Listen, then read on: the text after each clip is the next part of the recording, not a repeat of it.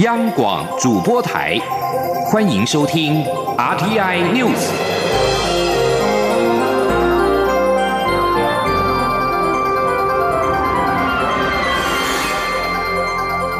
听众朋友您好，欢迎收听这节央广主播台提供给您的 RT News，我是张顺祥。今天是国际慰安妇纪念日，长期替慰安妇争取权益的妇女救援基金会再度前往日本台湾交流协会提出抗议。妇援会的执行长范晴表示。台湾慰安妇阿嬷不断凋零，现在所掌握的记录当中，只剩下两位还在世，但依旧还没等到日本官方的正式道歉。范晴强调，他们会坚持下去，促使日本面对历史，学习教训。请央广记者肖兆平的报道。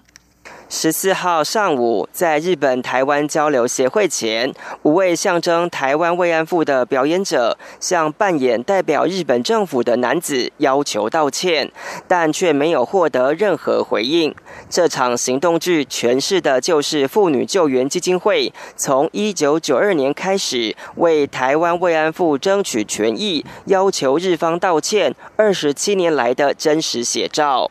妇人会执行长范晴无奈的表示，他们之所以每年都对日方提出相同的诉求，就是因为每年都没有获得正式道歉，因此他们必须要坚持下去，要日本正视慰安妇的事实，以及那些会刺人的伤痛回忆。范晴进一步表示，就他们所掌握的资料当中，知道台湾目前只剩下两位还在世的慰安妇阿嬷。虽然阿嬷生命正在凋零，但不幸的历史会被记忆，而他们的抗议行动就是希望不要再有类似悲剧发生。他说。其实我们都没有办法抵挡生命的凋零，但是我们可以留住的就是那个历史、那个记忆。那这个记忆有什么样的重要呢？它其实就是作为一个警醒现在以及未来的世人，世世代代希望这样的事情不要再发生。那我们今天为什么要到日本这个呃日台的交流协会呃持续的对日本政府提出这样的抗议和诉求？因为日本政府不承认这样的历史，他就没有办法学习教训。这项行动也在台湾新一代青年心中开始萌芽。今年到韩国参加国际青少年大会，交换慰安妇议题的十七岁青少年代表许晴和表示，他在国小时第一次读到慰安妇的故事，让他非常伤心。但他也明白这种情感是空洞的，所以当有能力参与活动时，就选择用行动对愿意挺身争取权益的慰安妇阿妈表示敬意。他说：“因为我看到他们这样做，我对他们保持着敬意，所以我为了就是我觉得这份敬意会支持我去帮助他们，让他们希望他们的伤痛变得少一点。”由于八月十四号是国际慰安妇纪念日。傅园会也借此重申立场，要求日本政府应对慰安妇受害者正式道歉，要对受害者提出经济与精神上的相关赔偿，同时也要汲取教训，不要再有伤害发生。傅园会强调，日方一天不对历史负责，他们追求正义的行动也不会停止。中央广播电台记者肖照平采访报道。为了感念全球第一位正式站出来控诉日本政府罪行的慰安妇，每年的今天，也就是八月十四号，是国际慰安妇日，以彰显这名女性的勇气，并且鼓舞其他女性受暴者挺身而出。根据主流派历史学者的研究，二战期间，日本从殖民地或者是战时的占领地强征多达二十万名的女性，主要是从当时的朝鲜、台湾、中国跟菲律宾。强迫或诱拐当地的女性作为日本兵的性奴隶，慰安妇是这些性奴隶的修饰说辞。几则跟钱有关的新闻。基本工资审议委员会今天上午召开，劳方代表会前受访时再次强调，基本工资应该年年调升。资方代表则是无奈的表示，劳资每年都没有交集，最后还不是政府拍板。劳动部长许明春则是在致辞的时候说，每年都是以经济数据作为调整的依据，绝不是外界所说的喊价。杨文军的报道。现行基本工资月薪为新台币两万三千一百元，时薪为一百五十元。蔡英文政府上任后，已连续三年调涨，调幅约落在百分之四到百分之五之间。基本工资审议委员会十四号召开，将讨论明年是否继续调涨基本工资。劳动部长许明春在致辞时说：“对边际劳工来说，基本工资的保障是不可或缺，但经济面的因素也要考量。每年都是参考社会。”经济指标如消费者物价指数、经济成长率等，作为基本工资调整依据，绝非外界所说的喊价。他说：“去年的审议，我们其实呃，我们的委员们哈都有参考一些呃社会经济指标，例如我们的十七项重要民生物资啊年增率啊 CPI 的变动率以及我们的 GDP 经济成长率等，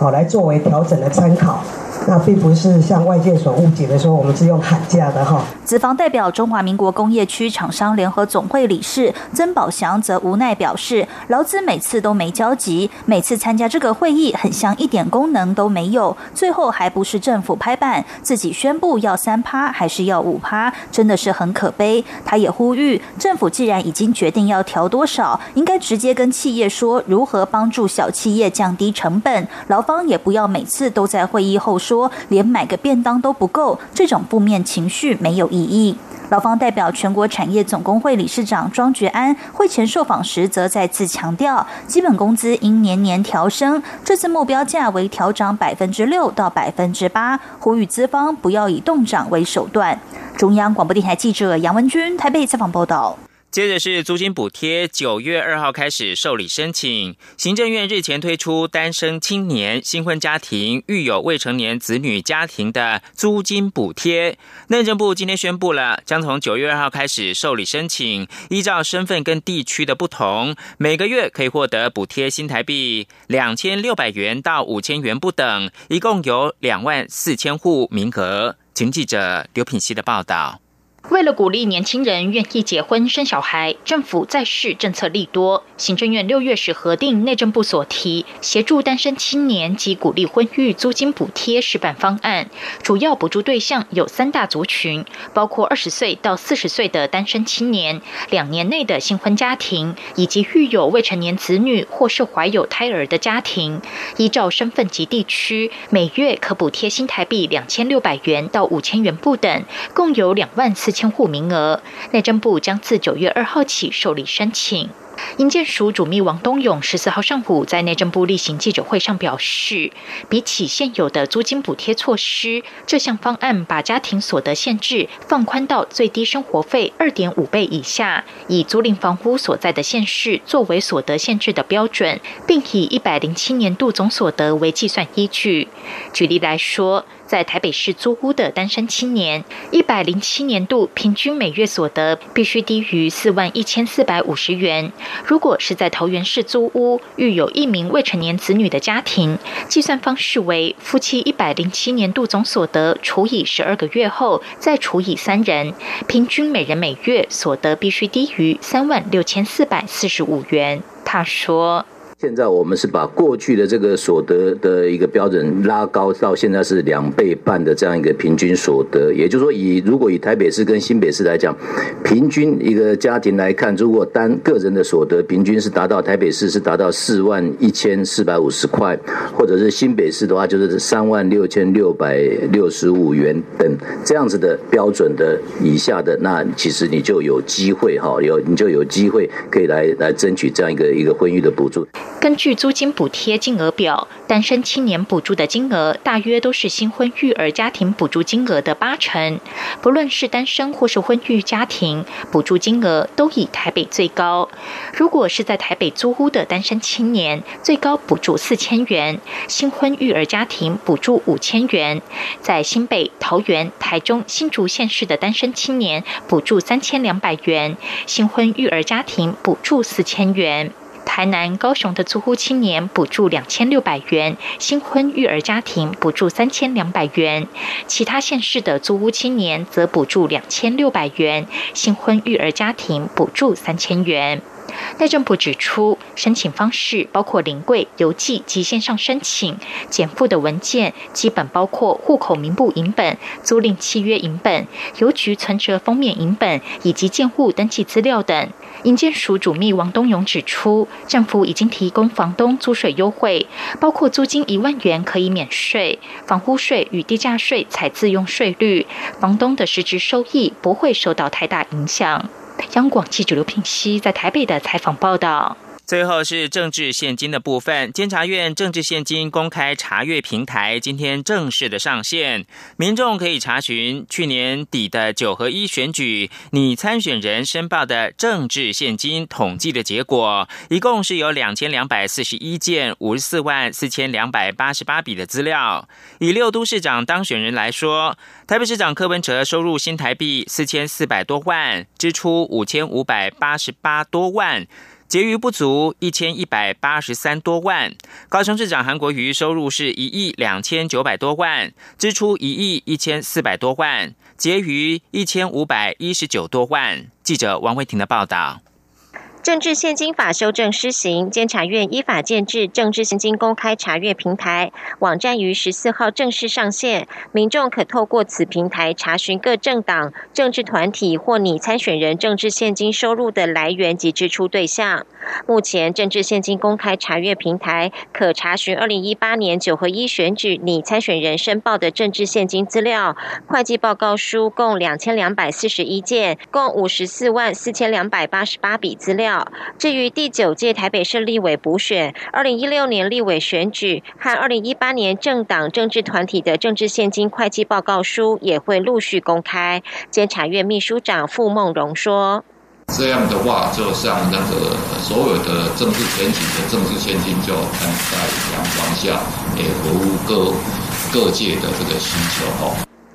根据政治现金公开查阅平台的查询结果，六都市长选举的政治现金收支状况：台北市长柯文哲收入四千四百零五万三千六百四十元，支出五千五百八十八万四千七百八十一元，结余不足一千一百八十三万一千一百四十一元。新北市长侯友谊收入一亿三千三百八十二万八千七百五十一元，支出一亿五千三百四十二万八千四。百九十六元，结余不足一千九百五十九万九千七百四十五元。桃园市长郑文灿收入四千五百五十一万七千五百七十四元，支出四千九百五十一万九千八百九十六元，结余不足四百万两千三百二十二元。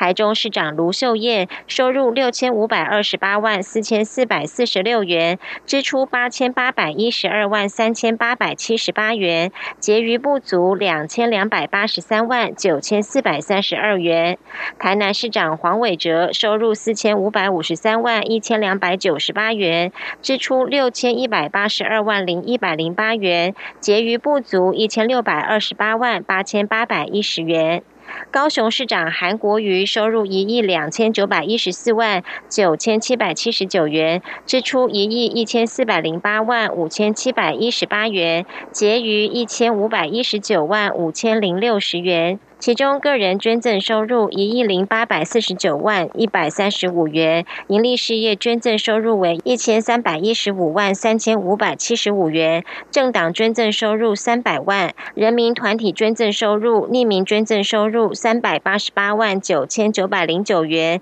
其他收入一万一千一百六十元。中央广播电台记者王威婷采访报道。接把新闻焦点关注的是香港的反送中示威者，十二、十三号连续两天占据了机场，导致机场瘫痪。在经过一个夜一呃，在经过又一夜的冲突之后，香港机场今天已经是恢复了营运。香港机场管理局今天表示，已经取得了一项临时的禁令，以限制人们非法跟蓄意的阻挠香港国际机场的营运。在此同时，机场也已经重新的开放。机场当局表示，除了机场管理局指定的区域之外，其他人士也不得出席或者是参与机场内的任何示威、抗议或者是妨害公共秩序的活动。香港的反送中抗争已经持续两个多月，最新民调显示，超过半数百分之五十四点一的香港受访民众支持将抗争行动进一步升级。以上新闻由张顺祥编辑播报。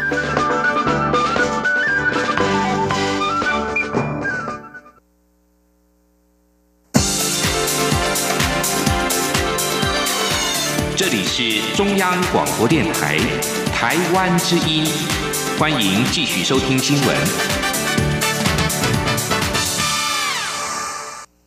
各位好，我是主播王玉伟，欢迎继续收听新闻。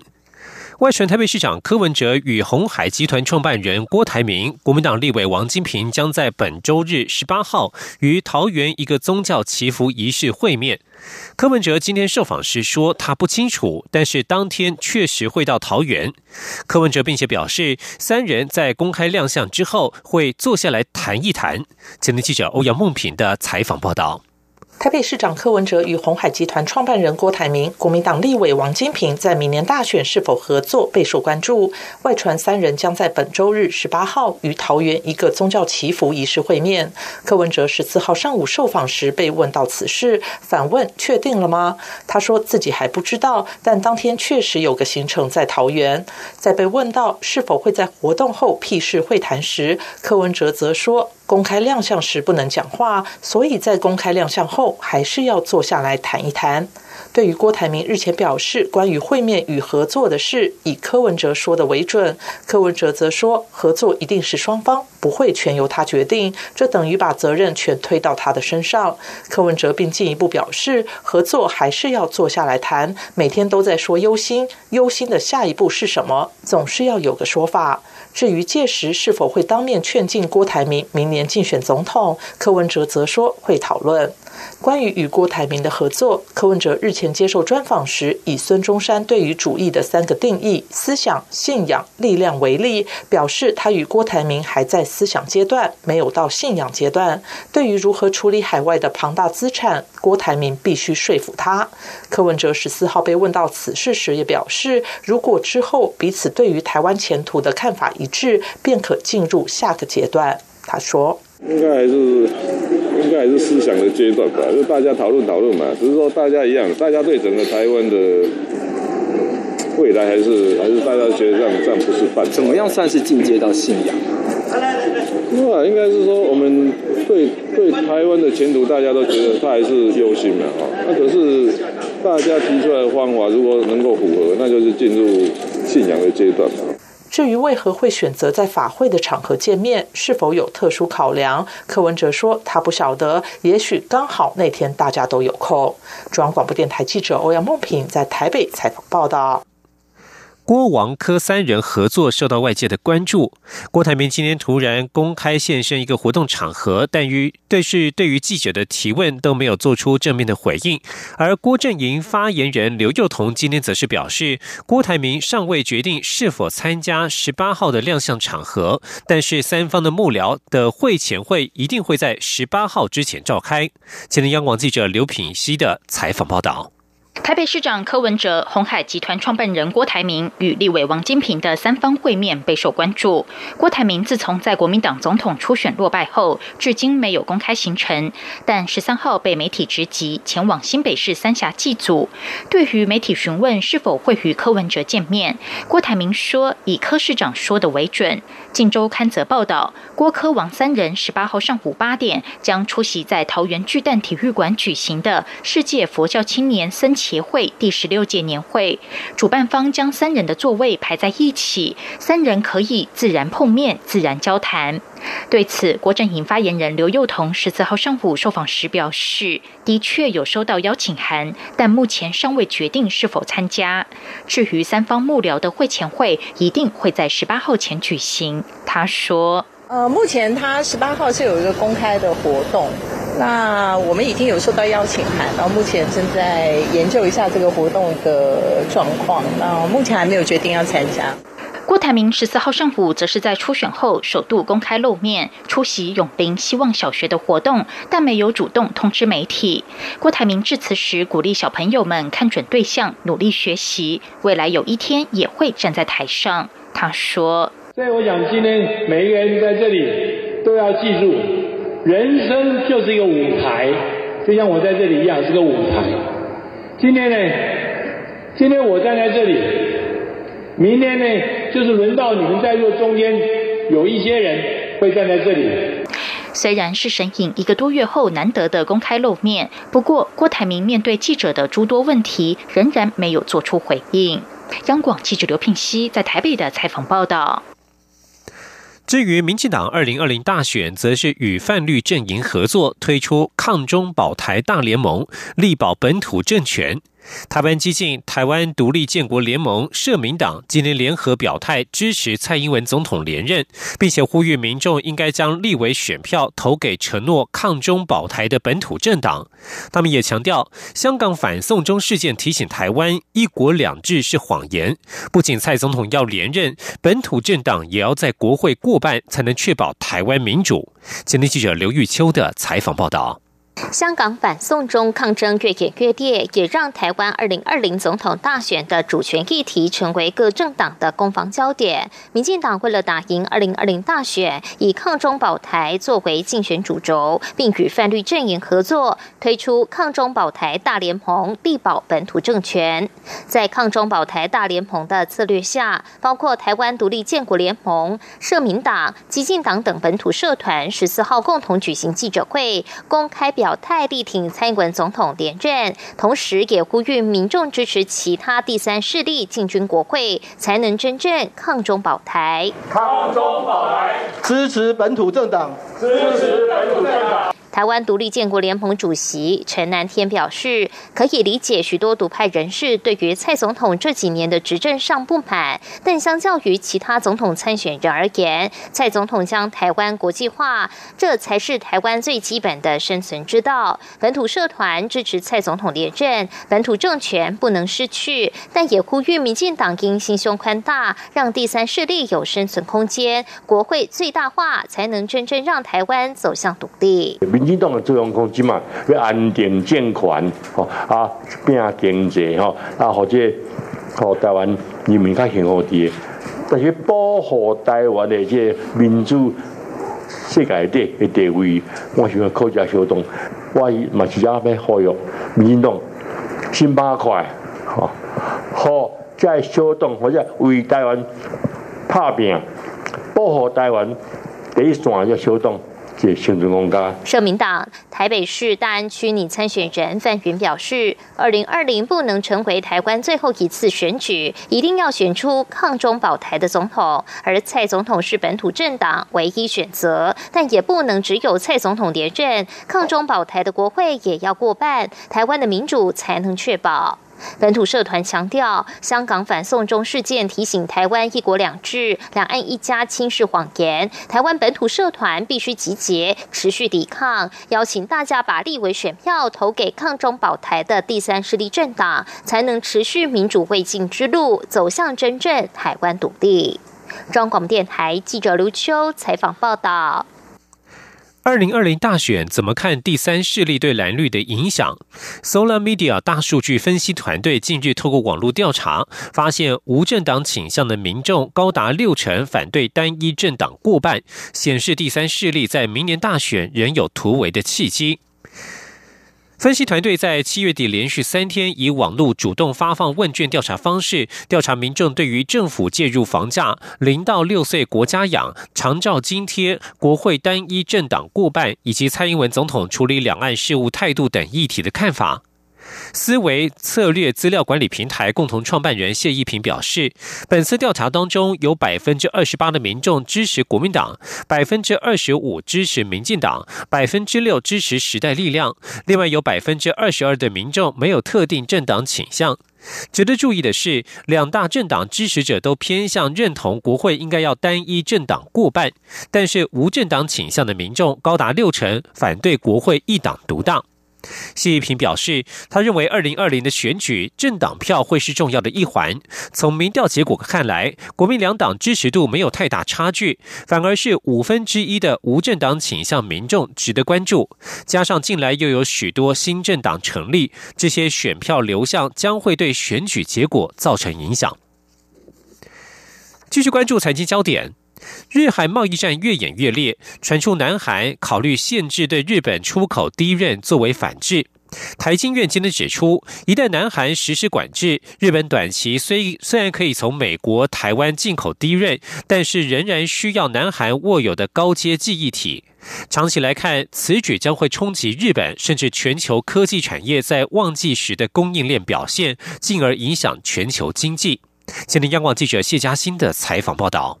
日韩贸易战双方过招不断，从日本对南韩限制三项关键半导体材料出口，到双方互将彼此踢出贸易优惠国白名单，最新进展为传出南韩考虑用限制出口低润的方式来反制日本。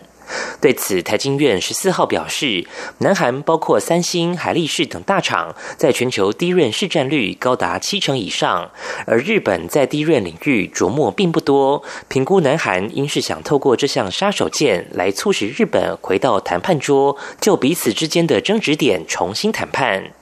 台经院指出，一旦谈判破裂，南韩下达管制令，尽管日本可以先向美国美光、台湾南亚科、华邦电等厂商进口，但因南韩大厂市占率高，且掌握了高阶记忆体，日本恐面临低润断货危机，如此将进而冲击全球经济。台经院产业顾问暨研究员刘佩珍说。那如果未来双方谈判破裂的情形，那么恐怕就会比较危及到日本，那么乃至于全球科技产业在旺季效应的一个供应链的一个表现，扩及到全球经济。因为目前全球的一个半导体跟目前全球的一个 GDP，它的一个联动性相关系数其实是达到了零点八以上的，所以它的一相关的一个表现其实是非常密切。台经院表示，先前日本对南韩三项关键半导体材料实施出口管制后，造成七到八月低润现货价格弹升，但现货占整体市场的比例比较低，而目前记忆体库存水位仍是偏高，在八月低润合约价还是以下跌开出。显然，短期面来讲，日本虽可能有记忆体的拉货需求，但因市场供过于求，记忆体价格还是难以止跌回升。中央。广播电台记者谢江欣采访报道，而日本与韩国同时也在寻求转圜的空间。共同社十四号报道，日本与南韩副外长本周将会面讨论二战时期征用工的议题。目前两国在外交与经济上的争执正越演越烈。消息人士指出，日本外务省事务次官秋叶刚男以及南韩外交部第一次官赵世英可能会在八月十六、十七号左右于关岛会面。南韩法院去年判决日本企业必须赔偿某些在战时被强迫征用的劳工，但是日本方面认为相关争议早已透过过去的协议解决。之后，日韩关系就急速恶化。日本除了对南韩出口加强管制，并且把南韩从优惠贸易国名单除名，南韩也予以报复，决定把日本移出韩方的出口审查快速通关贸易名单。在其他的国际形势方面，俄罗斯在上周发生疑似辐射外泄的爆炸事件，美国政府高阶官员十三号表示，这与克里姆林宫的极音速巡弋飞弹计划有关。俄罗斯当局十二号在与外界隔绝的城镇萨诺夫下葬了五名丧生的科学家。据俄罗斯国营核子企业的说法，八号的爆炸是俄国北部外海的海上平台进行火箭试射时发生意外。不过，拒绝透露姓名的美国官员表示，华盛顿方面并未打算在这个时间点评论爆炸是否为核爆，但相信事件与放射性元素有关。八号的爆炸有可能代表俄罗斯相关计划遭遇重大挫败。这名官员补充，俄罗斯试图发展极音速巡弋飞弹，引发另外一个关切，也就是新战略武器裁减条约即将在二零二一年到期，各界关注是否应该再延长五年的效期。传奇高音多明哥涉嫌性骚扰多名女性的消息曝光，Me Too 反性侵风暴风雨欲来。洛杉矶歌剧院十三号着手展开调查，另外有两家主要剧院也取消他接下来的演出。八名歌手和一名舞者向美联社表示，他们遭到性骚扰的往事，时间甚至可以回溯到一九八零年代。有人说多明哥把手伸进她的裙子里面，另外有三人说多明哥强吻他们。他们之中有些人说，在抗拒多明哥的侵犯之后，事业遭到打击。对此，多明哥出面捍卫自身清白。他说，这些匿名人士的指控可追溯到多达三十多年前，令人深感不安。然而，多明哥自从两千零三年起担任总监的洛杉矶歌剧院发表声明，表示院方会请外部律师来调